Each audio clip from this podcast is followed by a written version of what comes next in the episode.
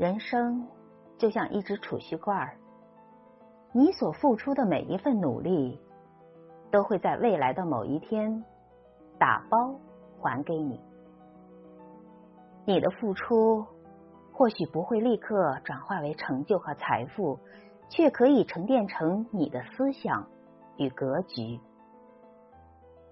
好的生活需要付出努力去换取，好的家庭。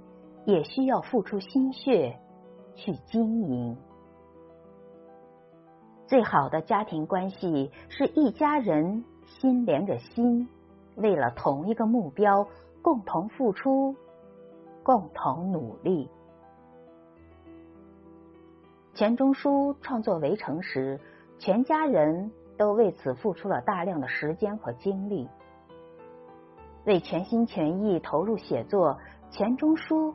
特意向学校请假，减少了任教的时长。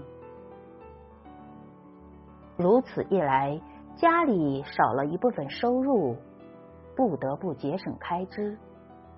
而杨绛也果断辞掉家中女佣，甘为灶下婢。那段日子里，他在外要写文章、做学问，回到家中。无论是劈柴生火，还是做饭洗衣，他也样样做的。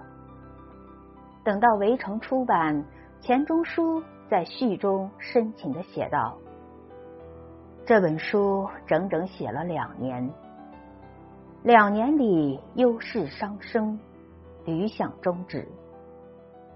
由于杨绛女士不断的督促，替我挡了许多事。”省出时间来，得以锱铢积累到写完。照例这本书该献给他。曾有记者问杨绛：“由一代才女沦为灶下婢，是否觉得委屈？”杨绛答：“不委屈。”记者又问他：“为什么？”杨绛说：“因为爱。”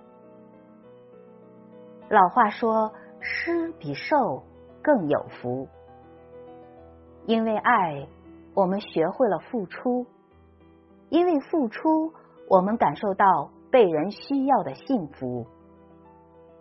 每一次付出的过程中，我们的心都能得到一种满足。